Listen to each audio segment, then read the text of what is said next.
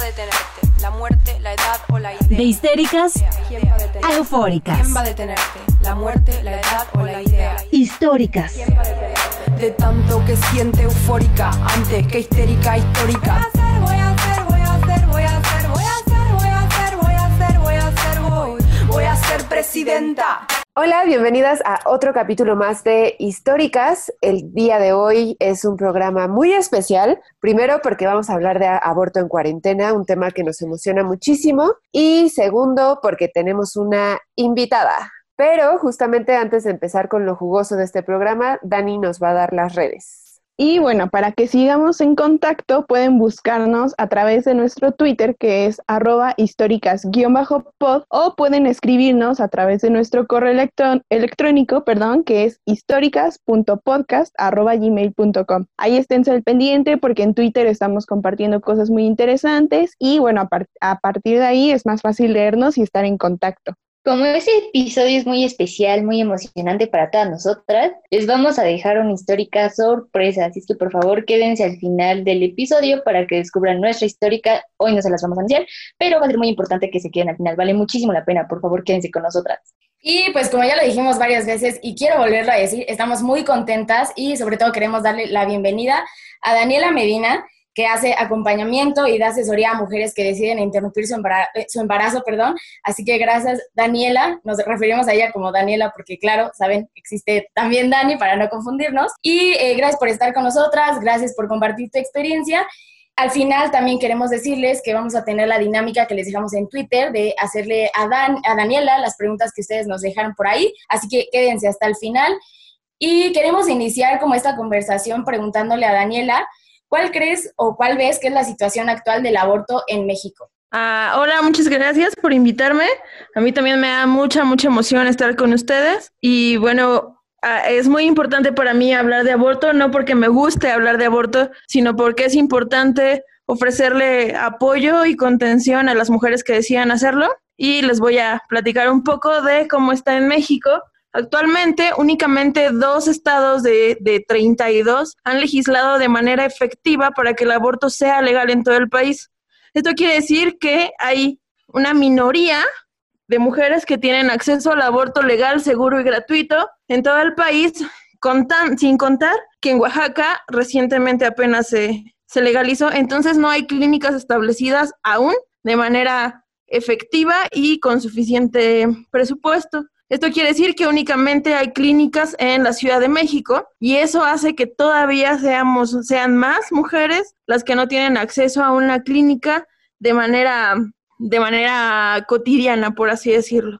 Hace unos días, por ejemplo, se legisló en otros dos estados, en San Luis Potosí y en, eh, en Guanajuato, y se rechazó la- las propuestas de ley para hacer el aborto legal. Además, de que se en San Luis Potosí se le prohibió a una niña la posibilidad de abortar. Esta es la razón por la que se hizo esta iniciativa de ley para intentar que tuviera posibilidad de elegir no ser madre. Sin embargo, en el Congreso de, de San Luis lo rechazaron y la niña está siendo obli- obligada a maternar, aunque tiene un proceso por ah, violación, un proceso legal, aún así no, no el- la jueza no le ha permitido acceder al aborto en San Luis. Este es un caso recurrente. Hace un año se dio también en Veracruz. e Incluso la, el juez, en esa ocasión fue un varón, le dijo, no, pues aquí en Veracruz eso no se hace, entonces pues mejor si quieres abortar, vete a la Ciudad de México y nosotros te damos el dinero, pero nosotros no vamos a dejar que abortes en Veracruz. Y fue un caso muy sonado, que es de los pocos que han sido televisados, pero son cotidianos. Se considera que en México 32 niñas se embarazan diariamente, 32 niñas menores de 15 años. Eso quiere decir que, este, pues son muchísimas, ¿no? Y, y a esas 32 niñas se les niega el derecho a abortar y las obligan a maternar cuando su cuerpo, su economía, su emo- sus emociones no están suficientemente preparadas para hacerlo. Y bueno, eso es básicamente lo que sucede en México en cuestión de aborto. nos parece importante también decirles que en tanto en los dos estados en donde ya está legalizado como en todo el país, en donde es legal bajo causales, lo cual quiere decir que es legal eh, en cuestiones o en situaciones de violación, cuando la salud de las mujeres está en riesgo, entre otras. Es legal cuando son, hay 12 semanas de gestación, 12 semanas y 6 días. Entonces, solo les damos este dato para que sepan que es parte de nuestro contexto de, nuestra situación actual y para que sepan que durante todo el episodio nos vamos a estar refiriendo al aborto bajo esta, esta temporalidad, llamémoslo así. También eh, nos hemos puesto a pensar, ¿no? Y podremos abrir también el, debate allí en casa sobre por qué San Luis Potosí y Guanajuato están armando esta discusión eh, durante la cuarentena. Y pues esto solo como en forma de reflexión puede suceder cuando saben que no existe como la posibilidad de que el debate se abra o de que haya la presión que podría haber normalmente. Entonces, es una discusión que también nos gustaría poner en la mesa alrededor del aborto. De igual forma, queremos decirles que durante todo el episodio también vamos a estar hablando de las formas de abortar, de que existen manuales eh, en Internet, pero esto de ninguna manera es una invitación a que lo hagan en casa eh, solas o que porque creamos que la información la tenemos a la mano significa que nosotras podemos llevar a cabo un aborto sin mayor información. Esta es una invitación y también por eso decidimos decirle a Dani que estuviera porque queremos darles a entender o, queremos que llevar como el conocimiento de que existen mujeres que se dedican a dar el acompañamiento, que se dedican a hacerlo de forma segura. Entonces, para nada este episodio es una invitación a que recurran a los manuales que existen en Internet y que hagan uso de ellos como, como sin ayuda o sin asesoramiento. Entonces, creo que también esto nos parecía muy importante de decir y pues nada, solo eso. Así es, para eso están las redes de apoyo, entonces nosotras vamos a reiterar en que se acerquen estas redes de apoyo en caso de que quieran practicar un aborto. Por otro lado, a mí me gustaría regresar un poco a lo que hablábamos de la legalidad, ¿no? Ya sabemos que en México existe la NOM 46, es una norma federal que permite a todas las mujeres acceder al aborto siempre y cuando haya sido en caso de violación, el embarazo sea por violación y sea antes, como dicen ahí, de las 12 semanas. Si bien existe esta, esta ley federal, también es muy sabido que cuando las mujeres acuden a los centros de salud, los doctores o doctoras se niegan a practicar los abortos, entonces por más que exista la ley, pues vemos que no se lleva a cabo y muchas veces estas mujeres son revictimizadas y yo creo que esto es parte de por qué creemos eh, que debe existir un aborto seguro, legal y gratuito en nuestro país, porque no se lleva a cabo ni siquiera en casos de violación, por ejemplo. Y es así que tenemos a muchas niñas que se ven obligadas a maternar eh, o adolescentes también que se ven obligadas a maternar y tampoco existe la información sobre la NOM 46. Muy pocas personas saben que tienen acceso a esto, que, que tienen acceso a un servicio de salud después de una violación. Entonces, bueno, para dejarlo ahí claro. Y por otro lado, respecto al episodio que tenemos hoy, pues queremos decir que sabemos que para muchas este es un tema nuevo, sabemos que para muchas personas es un tema tabú, pero definitivamente tenemos que empezar a hablar del aborto porque es algo que sucede en todos lados y eh, pues lo vamos a tomar con mucha empatía también hacia las vivencias de muchas mujeres que han abortado o, que han, o que han tenido acercamientos con el aborto pues con amigas, entonces queremos que sepan que lo abordamos siempre desde la empatía y del amor entre nosotras y la solidaridad. Y bueno, por otro lado, también ya para iniciar este episodio, pues nos gustaría decir, no nacimos siendo pro abortos, claramente, mucho menos en una sociedad patriarcal como la nuestra. Creo que muchas de nosotros poco a poco nos formamos como mujeres o como feministas pro aborto entonces, a mí me gustaría que cada una hablara de su experiencia, de cómo fue que llegó a portar un pañuelo verde, ¿no? Frida, no sé si quieras empezar. Pues yo comencé siendo proaborto sin querer, sin querer serlo sin conocer la noción de proaborto.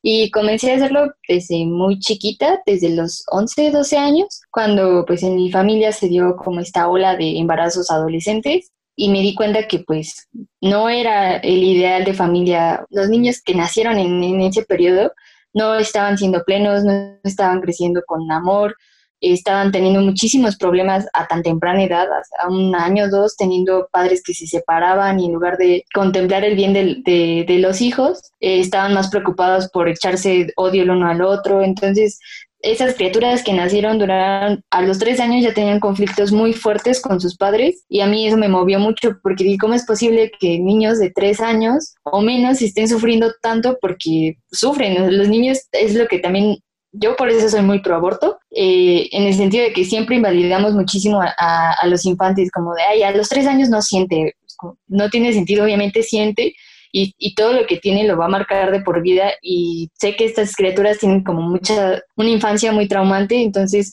cuando yo me di cuenta que no estaban siendo felices, dije, ¿para qué carajos traemos niños al mundo que no van a ser felices y que no les podemos dar una calidad de vida digna y que ni siquiera van a recibir un gramo de amor? Entonces yo a los 12 años dije, sin querer ser pro aborto, dije, es que no es justo que se traigan niños al mundo si no pueden ser felices. Por eso es como mi bandera pro aborto. Y también pues nunca le di sentido al video que, que, compartían mucho el de, oh, mi manita, oh, mi patita, no sé cómo era, estaba muy gracioso ese video. Mi mamá, mi qué, perdón, es que me da risa ese video, pero ese video, cuando yo en la secundaria lo intentaron difundir muchísimo para que fuéramos conscientes de que el aborto era según un asesinato, y a mí nunca me hizo sentido, pero luego revisas científicamente el proceso de del embarazo y te das cuenta que no es matar a nadie porque para empezar no, no se desarrolla celularmente, este, no, no, tiene un desarrollo nervioso y por tanto no tiene una corteza cerebral que sea, que le permita al embrión, en este caso, sea capaz de tener un sistema sensorial. Entonces, no siente y por tanto no estás matando una vida y creo que yo quiero resaltar mucho eso y dejar claro eso porque hay una tendencia terrible de creer que el aborto es matar a alguien y para nada, creo que estamos más metafóricamente trayendo a niños que no pueden ser felices. Y bueno, yo también cuando me lancé esta pregunta Greta, como que quedó, quedó mucho en mi cabeza como, oye, sí, tú, ¿de dónde surgió? Y justo me di cuenta que yo en lo privado jamás estuve como en contra, sin embargo, definitivamente le tenía como una aberración a la palabra, como, ay, ¿cómo voy a decir aborto, no? Como que siento que al decirla, o bueno, más bien sentía que al decirla, eh, iban a iba a venir una ola de discusión y, de muchas cosas que igual como que decía, pues ¿para qué? Pero era más como alrededor de la palabra, más que alrededor de la práctica, definitivamente. Y pues bueno, yo personalmente me podría extender muchísimo, podría hacer todo un programa dando las razones por las cuales yo considero que la interrupción eh, legal y voluntaria del embarazo debería de ser. De verdad yo podría hablarles de esos 50 minutos, pero creo que eh, podría decir que en primera una de las cosas que más grave me parece es que socialmente se nos considera que todas las mujeres queremos maternar o queremos ser madres. Eso me parece completamente, eh, bueno, no voy a usar una palabra altisonante, ah, pero, pero sí me gustaría decir que lo creo completamente incorrecto porque yo en algún momento dije que no me interesaba ser madre y venía como una ola de no, ¿por qué te vas a arrepentir?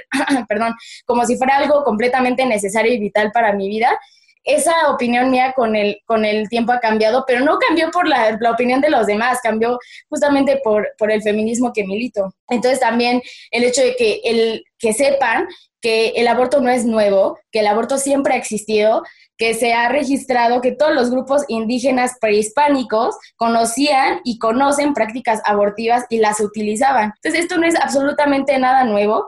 Eh, hay muchas mujeres que conocemos seguramente a nuestro alrededor que han abortado y no lo dicen por todo este estigma que hay, pero es muy común.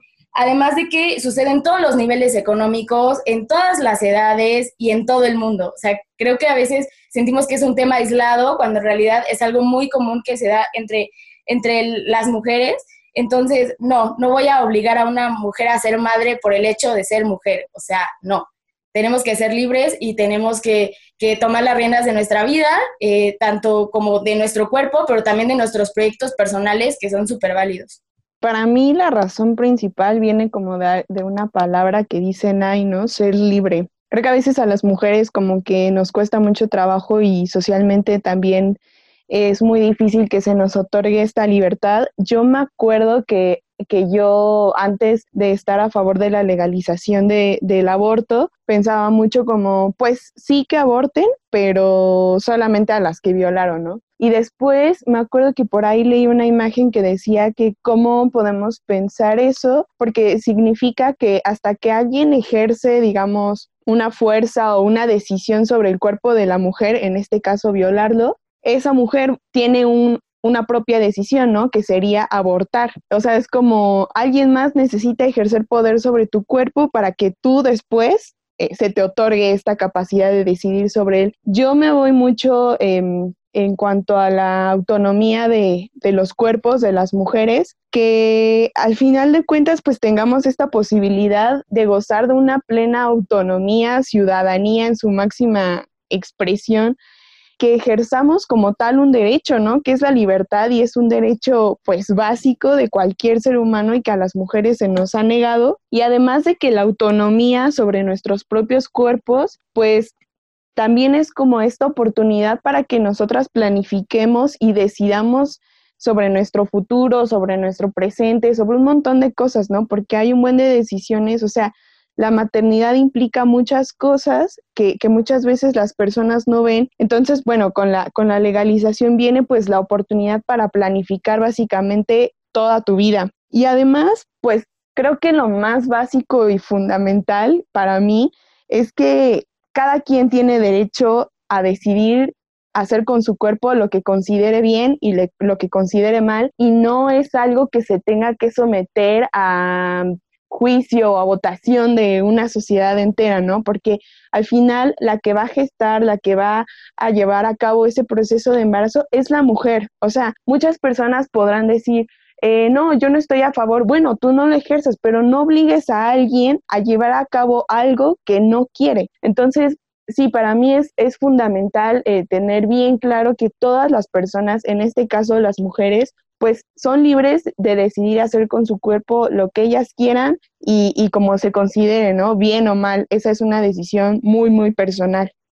A mí creo que me pasó al revés que a Frida. Creo que yo era provida sin darme cuenta que era provida. Em, en la prepa recuerdo que tuvimos en alguna clase, me imagino que era ética o algo así, la discusión del aborto y nos dividieron el grupo como entre las personas que estaban a favor del aborto y las que no. Eh, era un poco también actuado, ¿no? Este, teníamos que tomar esa postura, pero mi postura era muy real y recuerdo que planteé eh, el típico argumento de si pudiste tener eh, sexo sin protección, entonces pues ahora te atañes a las consecuencias. O sea, me acuerdo muchísimo hasta en qué lugar del salón estaba eh, sentada y realmente es una discusión que yo me tomé muy en serio y como muy personal y muy aguerrida defendí el derecho de a la vida de este, este coágulo de sangre, ¿no? Y fue en la prepa también que un amigo y una amiga se embarazaron y entonces en ese momento yo dije, no lo pueden tener. O sea, yo veía su relación y veía, porque él se acercó a mí además, ¿no? Para, para pedirme ayuda, ya después ella también, y en ningún momento les dije, ¿no? Como no lo pueden tener, pero muy dentro de mí yo pensaba, es que es irresponsable que traigan un niño al mundo bajo estas condiciones. Y entonces ahí fue cuando me, cambió el chip y también me di cuenta que ella tenía el derecho de decidir sobre su cuerpo y sobre si quería maternar o no. Y ya después llegué al feminismo y me di cuenta de muchas cosas, ¿no? Y, dentro de, de ello creo que el feminismo a mí me ha hecho ver mis privilegios y me hizo ver que yo tuve una educación sexual, que yo tuve el derecho a decidir, que yo siempre he tenido el derecho a decidir y no solamente sobre el aborto, ¿no? Sino pude decidir mis parejas, pude decidir si se usaba algún método anticonceptivo porque tenía la información. Y entonces esto fue lo que a mí me hizo pues ser pro aborto. Y hace poco platicaba con una persona pro vida, estábamos ambas pues dando nuestras posturas tranquilamente porque sí se puede. Y cuando yo le di la postura de que nosotras no pedimos aborto solo porque sí, no es así como queremos abortar ya, ella me decía, es que yo jamás había escuchado que también piden educación. Entonces, a mí eso me parece fundamental, que no solamente es aborto, sino estamos pidiendo educación para decidir, para que las mujeres puedan decidir, anticonceptivos para no abortar y aborto legal para no morir. Y cuando esta persona escuchaba esa postura me decía, es que creo que hay muchas cosas que podemos hacer en conjunto las personas pro vida y las personas pro aborto. Yo decía, pues sí, pero ni uno ni otro lugar está dispuesto a ceder un poco. Entonces, eso, eh, es importante saber que nosotras no pedimos el aborto como un método anticonceptivo, porque no es un método anticonceptivo. Y ninguna mujer se despierta un día diciendo, ¡Yay! Hoy me toca abortar, ¿no? Creo que el aborto es una decisión súper difícil, eh, es muy difícil, es una decisión que toma tiempo y eso, solo me gustaría dejarlo allá, allá afuera. El pedimos anticonceptivos porque sabemos que el aborto no es un método anticonceptivo, sino también se pide educación justamente para que no se tenga que llegar al aborto. Y finalmente también en algún punto comprendí que había muchas mujeres que eran violentadas por sus propias parejas y que eran obligadas a ser madres por sus propias parejas. Y eso fue, creo que ha sido una de las cosas que más, digo, lo aprendí ya hace mucho, pero ha sido una de las cosas que más me ha movido el saber que una mujer puede ser violada por su propia pareja y por lo tanto ser forzada a maternar nuevamente. Entonces, bueno, ahí más o menos como un poco dispersas, pero hay mis razones para, para hacer pro aborto. Daniela, no sé si quieres compartirnos la tuya. Ah, yo empecé a hacer pro aborto muy joven, por así decirlo, ¿no? Cuando estaba en la prepa, mis amigas se comenzaron a embarazar y mi mejor amiga se embarazó y a los tres meses se volvió a embarazar porque su pareja la, la presionaba para tener relaciones sin protección según él, no se podía embarazar porque ella estaba lactando, pero evidentemente se embarazó. Entonces ella estaba muy desesperada, no vivía una buena relación y me pidió ayuda. afortunadamente teníamos un conocido que trabajaba en una institución de salud, este, y él le pudo hacer un le pudo hacer un aborto en la institución de salud a escondidas, pero bueno, la realizó, ¿no? Y a partir de ahí yo entendí que que no todas pueden maternar, aunque se les exija, aunque se les presione, y que muchas veces es lo más seguro, ¿no? Después empecé, ella me, me recomendó, por así decir, con otra chica que también tenía una situación de violencia en su noviazgo, para que la acompañara. En esa ocasión fuimos a una clínica en Ciudad de México y empecé yo a ver un montón de cosas delicadas, ¿no? Ahí en la Ciudad de México vi a, a niñas que iban acompañadas de sus padres, pero niñas muy jóvenes, muy chiquitas, que iban a abortar y mi, mi percepción del aborto comenzó a cambiar a partir de los 16, 17 años y ya a los 19 me declaré como acompañante así de manera de manera universal, por así decirlo, ¿no? Me sucedía mucho que mis amigas no se sentían seguras de acompañar a sus amigas, entonces me pedían el favor de acompañarlas y ellas me iban contando sus historias de vida que no eran sencillas o que no tenían la posibilidad de maternar de la manera adecuada, por así decirlo, y pues yo dije, bueno, de aquí soy. me di cuenta de la enorme necesidad que hay de que las mujeres sean acompañadas y que sean muy queridas en ese proceso que no es nada sencillo y que tiene que ser totalmente amoroso. Y bueno, Dani, ahora que justo aprovechamos este, justo este comentario para empezar a hablar más contigo y que hablas de que has acompañado a muchas eh, morras durante bastante tiempo, cuéntanos cómo acompañas, cómo es el proceso. Ah, pues eh, hay dos maneras de acompañar. Siempre que alguien llega, yo soy parte de una red, ¿no? Y cuando alguien llega a nuestra red, les explicamos qué es un aborto, les explicamos que hay dos tipos de abortos, el aborto con medicamentos y la aspiración manual endouterina, y ellas escogen, ¿no? La aspiración manual endouterina obviamente se hace únicamente en una clínica y la de medicamentos se puede hacer en clínica o se puede hacer en casa. Ellas deciden, el proceso es totalmente suyo y les hacemos un cuestionario. Este cuestionario es por seguridad suya y nuestra con este cuestionario estamos seguras para empezar de que es una mujer, porque nos ha tocado algunas veces que intentan hombres a caernos información que no sabemos en qué manos va a caer, ¿no? Entonces somos muy cuidadosas con eso. Les preguntamos, por ejemplo, cuándo fue su última menstruación, qué tipo de sangre son, si tienen alguna enfermedad que debamos saber, si utilizan uh, el DIU, por ejemplo,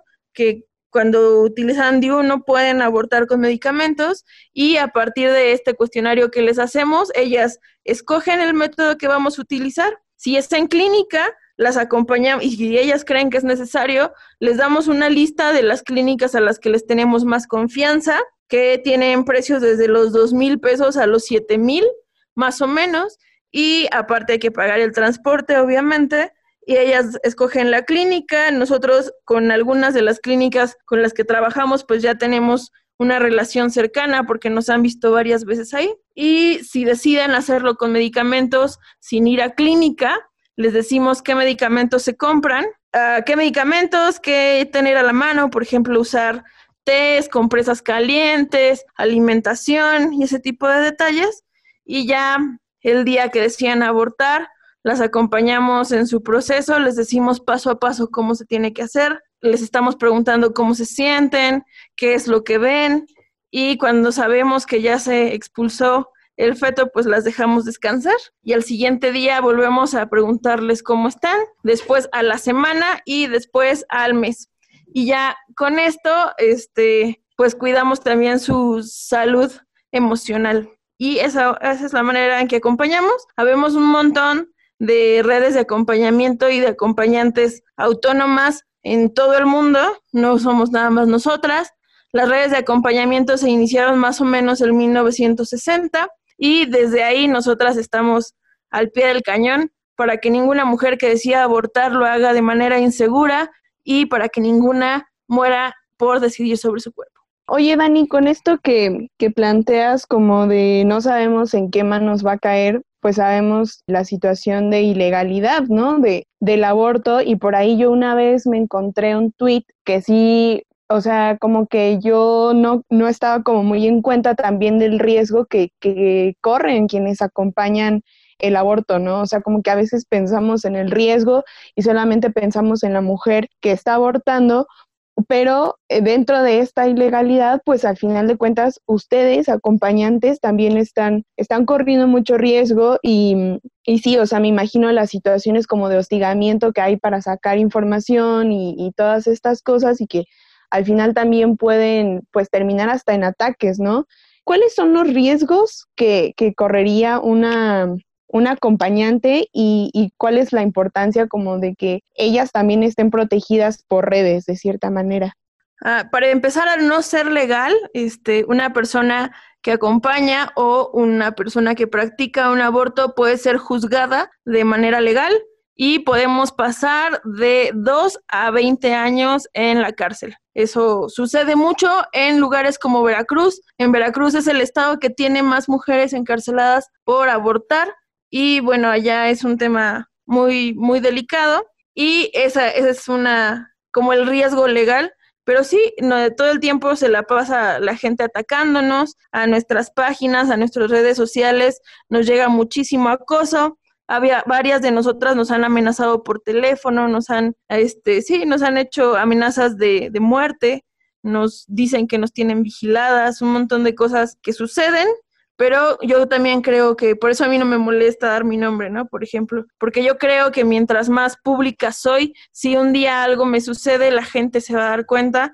entonces no me preocupa. Eso, se, seguiré dando mi nombre y seguiré diciendo lo que hago, porque así además llego a otras mujeres que necesitan abortar y que en algún momento van a decir, ah, yo escuché el nombre de, de una tal Daniela Medina y me van a buscar y van a saber que en mí pueden confiar y que yo les puedo decir cómo hacerlo. Pero sí, de hecho, nuestro nombre, María Aborteras, surgió en un ataque en Facebook. Eso es una anécdota muy chistosa. Nos denunciaron en unas páginas cristianas y pro vida y nos empezaron a caer muchísimos trolls a nuestros perfiles personales y a nuestra página. Nuestra página fue baneada como durante tres meses. Nos la iban baneando de siete en siete días hasta que tuvimos que sacar otra y entre los mensajes que nos mandaban nos decían son unas Marías, dice, como asumiendo que éramos a de escasos recursos, nos decían son unas Marías aborteras del diablo. Entonces lo unimos y dijimos suena bien chido y se nos quedó ese apodo que nos dieron de, de mala manera de queriendo denigrarnos, pues muchas gracias antiderechos por los por, por la idea. Voy a registrar el nombre. Gracias. Son bien creativos, oigan. Y ya se quedó como, como nuestro nombre oficial. Y pues ya así nos pueden encontrar en todas las redes, como María Aborteras del Diablo. Bueno, y entonces eh, vamos realmente a lo que a lo que atañe este capítulo en particular, porque creo que en torno al aborto se puede hablar muchísimo y probablemente tendremos que hacer otros capítulos, pero aquí la cuestión es la cuarentena, ¿no? Y quisiéramos preguntarte cómo ha cambiado el asunto de eh, las redes de apoyo para aborto en cuarentena. Realmente, bueno, sí, ¿a qué se enfrentan ustedes ahora en estos días donde muchas mujeres están en casa? Sabemos que muchas pues nuevamente están encerradas con sus agresores, eh, pues no se pueden, no podemos ir a las clínicas, inclusive salir a la farmacia puede que se complique. ¿A qué se han enfrentado ustedes? Por empezar, la OMS estipula, bueno, calcula más bien que va a haber entre 7 y 8 millones de embarazos no deseados durante la cuarentena y en México somos el segundo lugar en embarazo infantil y adolescente. Entonces es, va a ser, van a ser momentos muy críticos. Y además, antes teníamos siempre la opción de acudir a clínicas, pero ahora el transporte es limitado. Entonces, eso hace que muchas mujeres no puedan acudir a clínicas y que también no tengan acceso a anticonceptivos en los centros de salud. Eso hace que haya más embarazos y más mujeres que no pueden acudir a la Ciudad de México. Antes teníamos más o menos entre unas dos, tres mujeres a la semana, máximo cuatro. Ahorita estamos teniendo entre 12 y 15 a la semana, o sea que ha aumentado muchísimo los casos de acompañamiento y eso nada más en una red, ¿no? En, en el resto del país, obviamente han aumentado muchas más y eh, pues es preocupante porque además hay más control sanitario para ciertas cosas, pero no para el tema de, de las mujeres, de la violencia de género, etcétera. Sabemos, por ejemplo, de, de, mujeres que acuden a las clínicas y les dicen, no, ¿qué necesitas? Y ellas dicen, no, pues necesito este, una prueba de embarazo o algo así. Ah, no, necesitas ir a otro lugar porque aquí somos clínica COVID o cosas así que hacen que ni siquiera puedan tener acceso a una prueba de embarazo y se la tengan que hacer pues muchas que no tienen recursos, que tengan que rascarle a la bolsa y hacerse su, su prueba o acudir a nosotras a las redes para que les ayudemos a conseguirla de manera más fácil o gratuita muchas veces y puedan hacerla. Ah, la verdad es que en estos días creo que van a aumentar mucho los casos de aborto clandestino, pero no por clandestino hay que entender inseguro. Es diferente, ¿no? Es cierto que nosotras hacemos abortos clandestinos, pero nosotras estamos preparadas para hacerlos. Tenemos vastas redes y mucha información para que todos los abortos que hagamos sean casi totalmente seguros. Hay un 3% de complicación en el aborto con medicamentos y estos, estas complicaciones llegan a ser mínimas, muchas veces son únicamente infecciones que se pueden tratar fácilmente y que se deben a que no es expulsado el embrión en su totalidad, pero es muy raro que, que suceda. Y ah, aunque son abortos clandestinos, son hechos de la manera más segura. Hay que recordar que los medicamentos no rasgan el útero, no rasgan este, el cervix, nada, nada de eso. Entonces, hacen que no haya sangrados mayores, salvo que exista alguna alguna complicación previa, que puede ser, por ejemplo, el DIU, que no nos digan y que eh, se les administra el medicamento, el DIU puede rasgar las paredes uh, uterinas, pero no suele pasar, es muy, muy raro que haya una complicación. Entonces sí han aumentado los casos, pero los estamos intentando atender y también nos ha causado un poco de conflicto que no podemos acceder de manera fácil a los medicamentos y que nos hemos quedado sin recursos.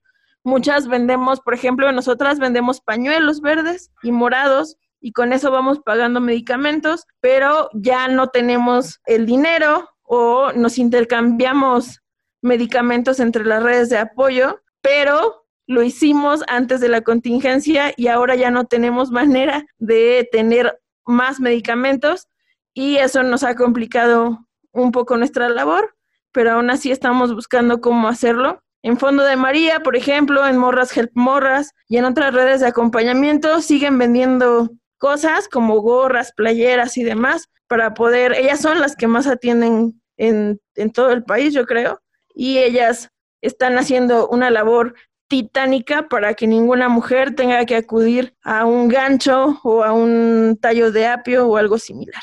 Precisamente esto que mencionas, Dani, de que todas las mujeres, no todas las mujeres tienen acceso a, primero una clínica y luego también acceso a la información para saber que hay redes de acompañamiento como la a la que tú perteneces. ¿De qué manera o qué formas han encontrado ustedes acercarse a, a estas mujeres, sobre todo a las de provincia, para que puedan tener esta, e, esta ayuda, este acompañamiento durante la cuarentena? Porque sabemos que de por sí la situación es difícil en, en términos generales ahora se duplica o se triplica en, la cuarentena.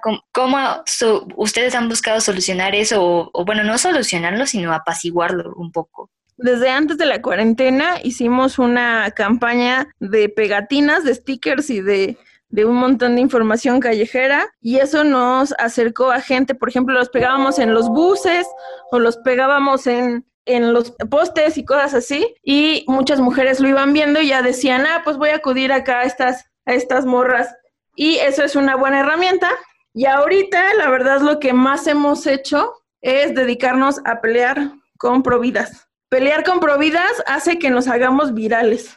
Gracias Provida por por echarnos pleito continuo en las redes. Eso hace que nuestra información llegue a muchas más mujeres porque llenamos las redes, llenamos Twitter, Facebook y demás y nos pueden encontrar.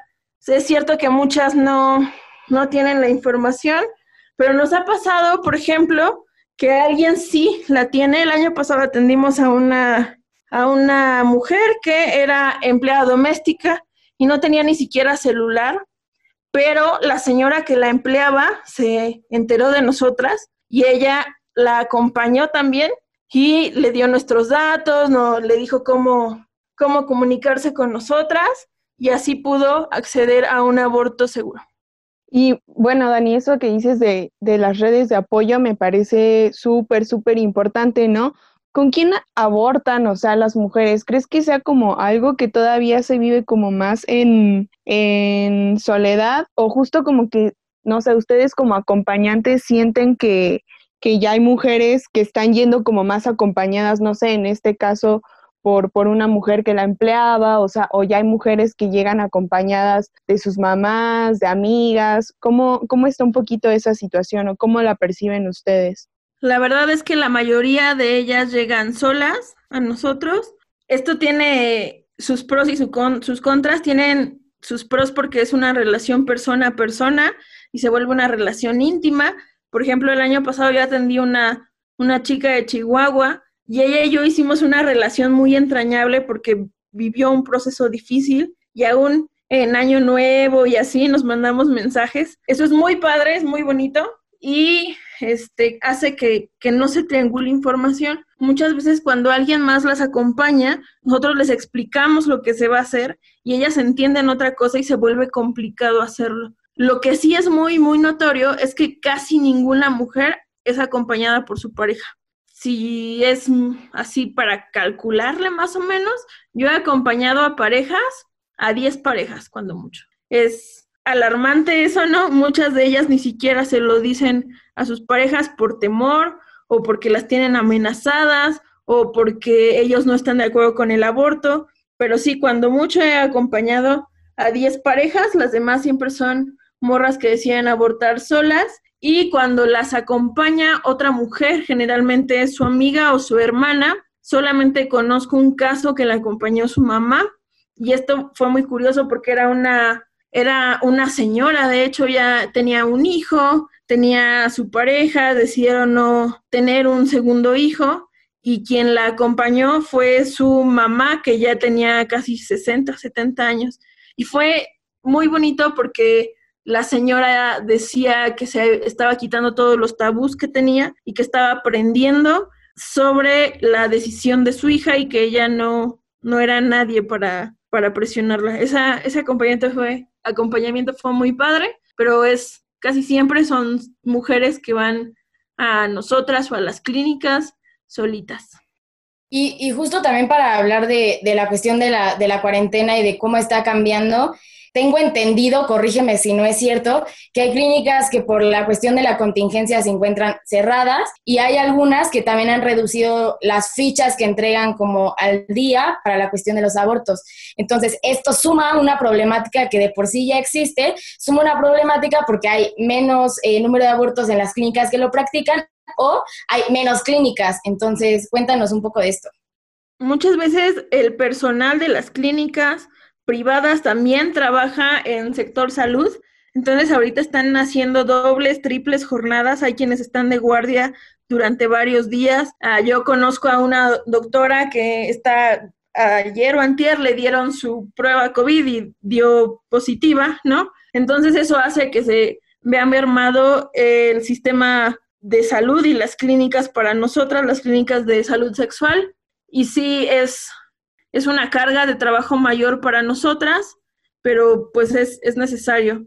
Y también es importante hacer saber que ah, no es necesario acudir a una clínica siempre, lo que sí es necesario es que se hagan la prueba de embarazo, ¿no? En este momento no solo porque no hay clínicas, sino porque no hay transporte, porque no hay medios para salir, porque no hay suficiente dinero. Se calcula, ayer escuchaba que se pierde un empleo cada ocho segundos en el país. Entonces, van a ser muchísimas mujeres que se van a quedar sin recursos monetarios para acudir a una clínica en donde le puede costar de dos mil a siete mil pesos un aborto y con medicamentos máximo cuesta 800 pesos. Entonces es importante hacerlo saber. Las clínicas sí son muy importantes, son un punto álgido para las acompañantes, pero si no tienen los recursos, si no pueden hacerlo en estos días de cuarentena, pueden recurrir a nosotras. Lo que sí quiero hacer hincapié es que no lo hagan solas.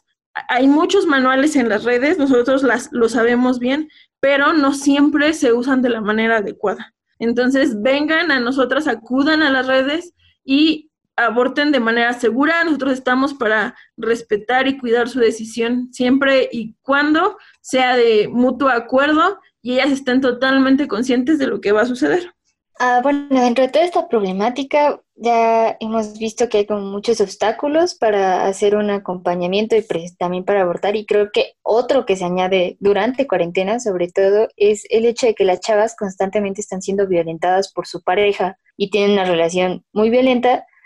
En cuarentena, ¿cómo es posible que estas chicas que quieren abortar puedan hacerlo de manera discreta desde su casa cuando el agresor o su pareja que no quiere que aborte esté ahí? ¿Cómo logran deshacerse de esa de ese pequeño obstáculo, pequeñito, chiquito?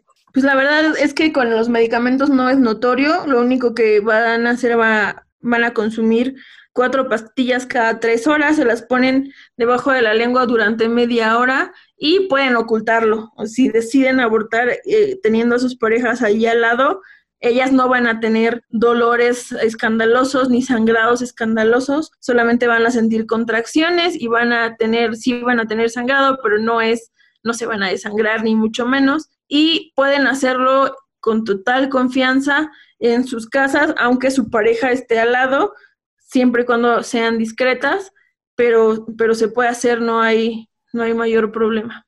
Pues Dani, creo que, eh, bueno, Daniela, que hasta aquí llegan las preguntas que nosotras tenemos, pero pues bueno, queda una más, ¿no? Que es, ¿tienes algo más que crees que se debe tomar en cuenta esta cuarentena o que ha cambiado esta cuarentena para ustedes que están como acompañantes de abortos? Solamente, pues no, creo que a nosotras, así como, aunque nuestra carga de trabajo es mayor, sabemos, sabíamos que iba a pasar y que lo tenemos que hacer, aunque ha cambiado un poco la dinámica y muchas mujeres ya no decían hacerlo en clínica, el único problema es el recurso monetario, si tienen posibilidades de ayudar a Fondo de María, a Morras Help Morras o a otras redes de acompañamiento, háganlo para que les podamos proporcionar medicamento a las chicas que lo necesitan. A nosotras, por el momento no tenemos venta de artículos, pero en cuanto lo tengamos, ojalá también nos puedan apoyar para que las chavas, todas las mujeres que desean abortar lo puedan hacer y ya creo que eso es lo único que, ha cambiado con nosotras. De todas maneras, nunca hemos tenido apoyo real, ¿no? Más que Fondo de María, que tuvo apoyo de, de Fondo de Semillas y de otro grupo y ahora no lo tiene. Son las que más, más se han visto afectadas y además son las que más atienden. Ese, esa es nuestra mayor problemática por ahora. Y bueno, como la participación de, de, las que escuchan este podcast nos parece muy, muy importante, Dani, pusimos unas, eh, una dinámica en Twitter en el que pues las seguidoras pudieran preguntarte cosas de que les surgieran, ¿no? Dudas respecto al aborto. Y tenemos aquí una serie de preguntas. Voy a empezar con la primera. Eh, esta la hizo Pameli y me parece muy, muy, muy importante. E incluso en una charlita como ahí antes de empezar el podcast dijimos como, wow, realmente era algo que, que no nos habíamos preguntado tampoco nosotras. Y bueno, la pregunta dice así, ¿Qué consejo le darían a un hombre trans en la necesidad de realizarse un aborto? considerando que quienes más lo realizan son mujeres cisgénero y la mayoría de campañas y apoyos están dirigidas a ellas. ¿Existe el apoyo y los espacios para ellos también? Es una pregunta bien interesante desde que la vi en Twitter me, me emocionó porque es una realidad de que los hombres y las mujeres trans viven opresiones mayores que las que vivimos nosotras. Bueno, no siempre mayores, pero sí otro tipo de opresiones, ¿no? Entre ellas el acceso a la salud. En Colombia, el, hace unos días falleció una mujer porque le negaron el acceso a la salud por ser trans y por ser VIH positiva. Y sucede muchísimo en todo el mundo. Y en el tema del aborto sucede muchísimo con los hombres trans, efectivamente, porque se tiene la idea de que, ah, pues ya es un hombre trans y no se puede embarazar y, y se les niega la posibilidad de ir a una clínica o cuando llegan a una clínica se les cuestiona, ¿no? ¿Tú qué haces aquí si eres hombre hasta que se dice que soy soy mujer trans, digo soy hombre trans, perdón, y bueno, hay que decirlo, una persona trans es una persona que no nace, que nace en un cuerpo equivocado. A mí me gusta esa idea que un, un hombre, por ejemplo, o un varón nace en el cuerpo de una hembra. No me gusta decirlo mujer porque las mujeres nos construimos, no nacemos, ¿no? Entonces es importante hacer la diferencia. Un hombre trans nace en el cuerpo de una hombre, hembra, pero se identifica como hombre y hace el proceso para convertirse en hombre.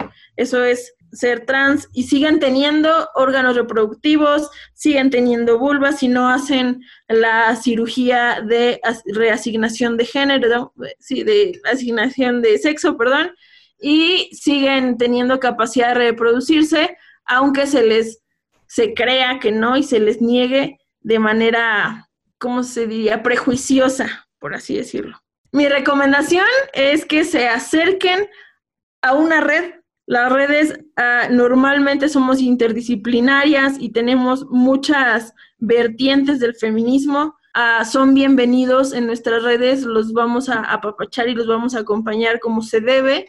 Acudan a nosotras y si no se sienten en confianza, porque sé que dentro de las redes habemos diferentes vertientes que no aceptamos a las personas trans, vayan a una clínica. Yo siempre recomiendo una voy a hacer un, comercial, perdón, yo siempre recomiendo la clínica Femicenter. Ahí tratan a hombres y mujeres de una manera espectacular, acudan ahí y ahí los pueden atender de manera digna. Y justo yo quería agregar algo porque en esta cuarentena ha habido un montón de, de, en vivos y de conferencias y muchas cosas. Y un día yo me puse a ver una conferencia justamente de Fondo María eh, con Lucía Rojas, que es una diputada federal, y justo sacaron este tema a la mesa y dijeron algo que también me voló la cabeza, que dijeron, bueno, es que en Argentina se, está discutiendo que se cambie eh, como el aborto a mujeres, que se cambie a personas gestantes, precisamente para visibilizar los embarazos a mujeres y hombres trans. Entonces eso yo dije, wow, o sea, es algo que ya se está discutiendo en Argentina y es algo que, muchas veces, como justo decía, no, no estamos visibilizando, pero a mí me dio como gusto saber que esto ya se está discutiendo, digamos, en lo legal. Entonces, solo era como un comentario que quería agregar y pues ya, chido. Ah. A mí, solo también para aclarar, en lo personal, el término de persona gestante no me parece del todo correcto porque nos reduce a nuestra a funciones reproductivas, ¿no? Y creo que la idea del feminismo va más allá. Las mujeres no servimos solo para reproducirnos, los hombres tampoco tenemos mucho más allá que solo nuestras capacidades reproductivas y sexuales. Por eso a mí no me parece tanto tan correcto, no sé qué piensen ustedes, pero sí es importante que se hable el, tema, que se considere que no solo las mujeres abortamos, también los hombres trans los, lo hacen y también las personas no binarias, por ejemplo, pero no sé si, si sea el término correcto, tampoco estoy muy educada en, eso. Bueno, otra de las preguntas que nos hacían en Twitter es la de Jimena y pregunta que si son seguras las dosis y las maneras en cómo algunas mujeres te indican ingerir misoprostol en redes sociales. ¿Es bueno postear este tipo de información en redes? Sí, es bueno porque quien no pueda o quien no quiera acercarse a una red pues vas a ver cómo hacerlo. El problema es que muchos de esos manuales y de esas infografías que han estado circulando no, no son completas. Ah, solamente te dicen, por ejemplo, el medicamento que hay que usar, el misoprostol, pero no te dicen que vas a tener dolor, no te dicen que vas a tener escalofríos, no te dicen un montón de cosas que cuando están haciendo el aborto les espanta. A mí me ha tocado varias veces que hay mujeres que piden auxilio en los grupos de Facebook o en Twitter porque ellas decidieron hacerse un aborto con un manual que encontraron en línea y de repente sienten cosas que no saben que iban a sentir y piden auxilio en las páginas, ahí salimos al quite las acompañantes y ya ellas nos dicen es que hice esto o a lo mejor en vez de ponérmelo vía oral, me lo puse vía vaginal, que sí se hace, pero que causa infecciones, que puede traer otras consecuencias delicadas. Entonces, es importante que, que se hagan estos manuales por si alguien no tiene acceso a una red de acompañamiento, si no sabe que existimos, pero siempre, siempre yo recomiendo que si las leen y si tienen acceso a una red, acudan a nosotras nosotras atendemos a muchas, hemos visto muchos casos y también esto de estar acompañada y de hablar nuestros problemas siempre hace que sean más llevaderos. Para eso, para eso existimos, aunque existan muchos, muchos manuales. Qué bueno que existen. Por ejemplo, la OMS tiene uno, en, hay uno de Ecuador que a mí me encanta, es así como mi Biblia, porque también a nosotras nos sacan de dudas o nos hacen, cuando los volvemos a leer, decimos, ah, había olvidado esta parte y demás pero no son la respuesta total, por así decirlo. También una ventaja es que los puedes imprimir y lo puedes ir a repartir a otros lugares, ¿no? Pero siempre con un respaldo humano, que seamos nosotras o que sea alguien más, que las ayude a hacerlo de manera adecuada. Y también Mollis nos pregunta cómo aprender y o dar acompañamiento.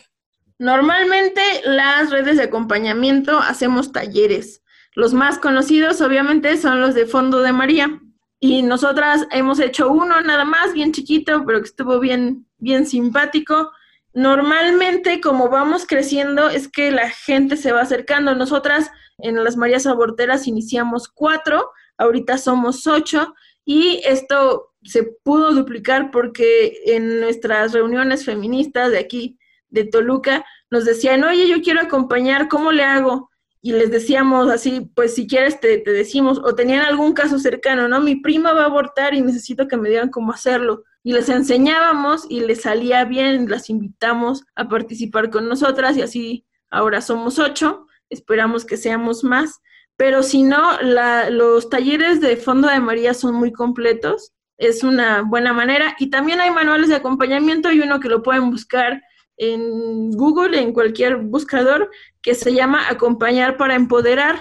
Es un manual bien bonito porque habla sobre eh, el derecho de nosotras a tener relaciones sanas entre mujeres, a cuidarnos entre nosotras y a, aprender de la otra, aunque nosotras seamos las que tenemos la teoría del acompañamiento, aprender de la otra porque nunca vamos a tener un acompañamiento igual que otro. Entonces, si quieren buscarlo, está muy bonito, así se llama, Acompañar por Empoderar. Y bueno, pues finalmente eh, tenemos otras tres preguntas, pero decidimos juntarlas porque nos parece que se parecen. La primera es de Carla, que dice cuáles son los pasos o a dónde voy si necesito un aborto seguro. También creo que esto ya pues, lo abordamos a través del capítulo a final de cuentas.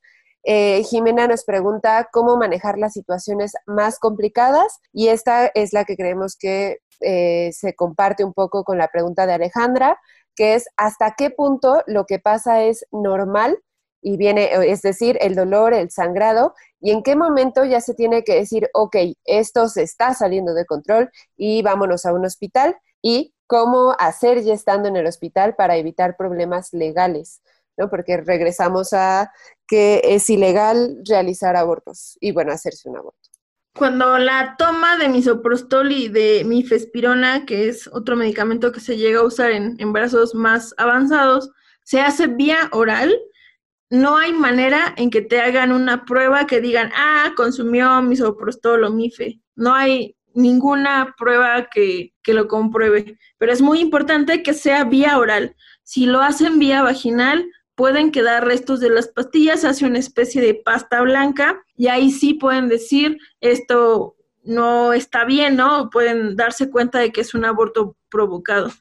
Cuando nosotros les decimos que vayan a una clínica o, a un hospital o algo así, es cuando llenan dos toallas de flujo normal en menos de dos horas. O sea, una toalla por hora que quede empapada, que quede así como, o sea, que no pueda más la toalla. Eso es señal de un sangrado, sí, de un sangrado anormal. También les decimos que vayan a un hospital cuando el sangrado cambia de color, que sea verdoso, que huela mal, esa es señal de una infección.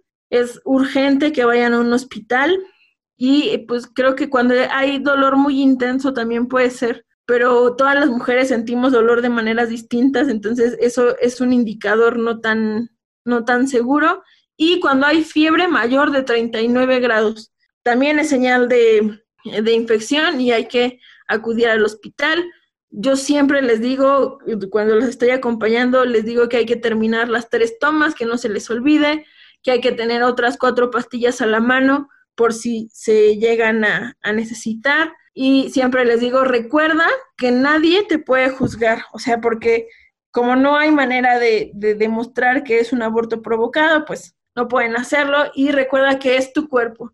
Entonces, ellas pueden llegar y decir, ah, es que no sabía que estaba embarazada, por ejemplo, y comencé a sangrar. Esa es una buena técnica para llegar a un hospital. Y si las intentan asustar o algo, no, no se dejen. Han sido muy valientes al decidir no, no ser madres, han sido muy fuertes al pasar por todo este proceso. No se dejen después de eso a intimidar por nadie. Ustedes son dueñas de su cuerpo, ustedes pueden hacer lo que quieran. Bueno, no lo quieran, ¿no? pero digámoslo de manera saludable, ¿no? Pero sí pueden ustedes decidir sobre su maternidad y sobre su reproducción, no dejen que nadie las presione o las intimide y solamente digan eso. No sabía que estaba embarazada y tengo un sangrado y tengo dolor y ya, nadie tiene por qué interrogar las demás. Me parece una forma súper bonita de terminar este episodio. Ustedes no lo pudieron ver, pero estábamos todas haciendo signos de corazones en nuestra pantalla. Y yo este, estaba agitando una libreta para no llorar. Sí. Real, real. y bueno, Daniela, te queremos dar muchísimo las gracias por estar con nosotras en este episodio, por ser nuestra primera invitada. Eh, pues para nosotras definitivamente ha sido un episodio muy especial y pues ahora sí es momento de ir a la histórica y el día de hoy pues después de la histórica nos despedimos, así que vamos con la histórica. Hoy no hay histórica en concreto porque todas hacemos historia. Las acompañantes de aborto. Las que salen a las calles a exigir. Las que exigen desde su casa. Las que formamos redes de apoyo. Las legisladoras que lo defienden en el estrado. Las que se cuelgan un pañuelo verde. Las que lo defienden en las aulas. Las que han abortado. Las que quisieron abortar y no pudieron. Las que nos arrancaron en abortos clandestinos. Las que abortaron solas y en silencio. Las que querían maternar y las obligaron a abortar. Las que querían abortar y las obligaron a maternar. Las que fueron señaladas por decidir sobre sus cuerpos. Las que fueron encarceladas por abortar. Las niñas a las que no se les dio la opción de abortar las que no querían más hijos y abortaron. Las que ejercen una maternidad decidida y responsable. Todas y cada una somos históricas. Que sea ley. Que sea ley. Que sea ley. Que sea ley. Va a ser ley.